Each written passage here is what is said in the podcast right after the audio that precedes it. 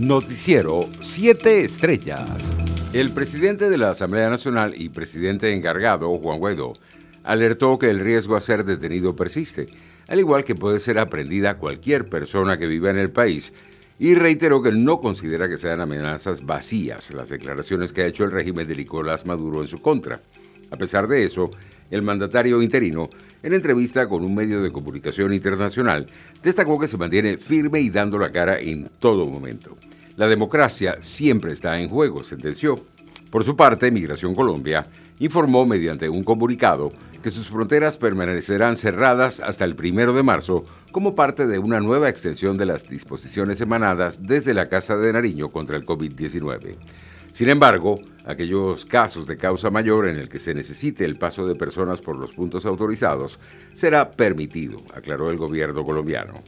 En otras noticias, el Instituto Nacional de Aeronáutica Civil INAC autorizó operaciones aerocomerciales en la ruta por la mar Maiquetía por la mar, Valencia y por la mar Maracaibo durante esta semana de flexibilización. La institución ratificó que mantienen las medidas sanitarias establecidas por la Organización Mundial de la Salud y las autoridades venezolanas para evitar nuevos contagios por el COVID-19. Internacionales. El director del Centro de Coordinación de Alertas y Emergencias Sanitarias, Fernando Simón, abogó este lunes por incrementar las medidas de control para bajar rápidamente la transmisión del coronavirus, porque las UCIs no pueden soportar más de lo que están soportando con una presión del 40% por COVID.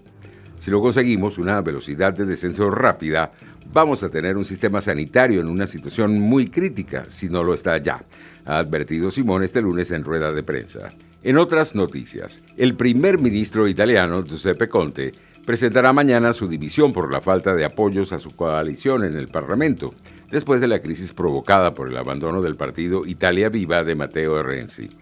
Conte comunicará su intención de dimitir en un Consejo de Ministros convocado en horas de la mañana y después acudirá ante el presidente de la República, Sergio Mattarella, al Palacio Romano del Quirinale.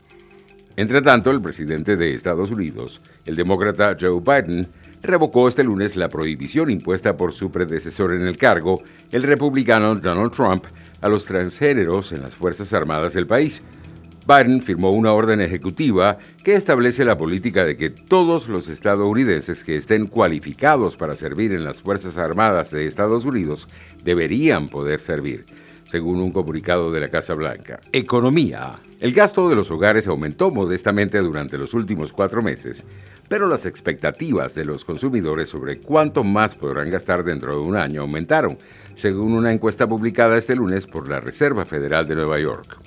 La proporción de hogares que realizaron al menos una gran compra en los últimos cuatro meses aumentó al 54,6% en diciembre.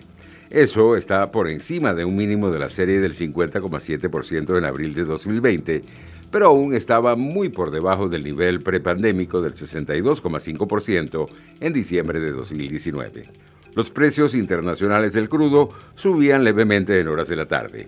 El WTI de referencia en Estados Unidos se cotizaba en 52 dólares con 59 centavos el barril, mientras el Brent de referencia en Europa se ubicaba en 55 dólares con 69 centavos. Deportes. El LA Super Bowl, la final de la Liga de Fútbol Americano, que tendrá lugar el 7 de febrero en Tampa, en el este de Florida, será histórica no solo porque por primera vez en sus 55 ediciones uno de los equipos jugará en casa, sino por la seguridad frente al COVID-19, dijeron este lunes sus organizadores. Queremos que la gente venga sana y regrese a su casa sana, dijo la alcaldesa de Tampa, Janet Kessler, en una rueda de prensa en la que auguró que la victoria será de los Buccaneers, quienes tienen a Tom Brady como máxima estrella. Víctor Caratini y Bimael Machine ligaron sencillos remolcadores en la parte alta de la novena entrada para revertir una desventaja y darle a los criollos de Caguas una dramática victoria el domingo por 7 a 6 sobre los indios de Mayagüez, con la que completaron la barrida en la serie final de la Liga de Béisbol Profesional Roberto Clemente de Puerto Rico. Los criollos consiguieron el décimo noveno título de su historia, que los convierte en los máximos ganadores de Puerto Rico y en los representantes del circuito en la Serie del Caribe, que se disputará en Mazatlán, México, a partir del 31 de enero. Noticiero 7 Estrellas.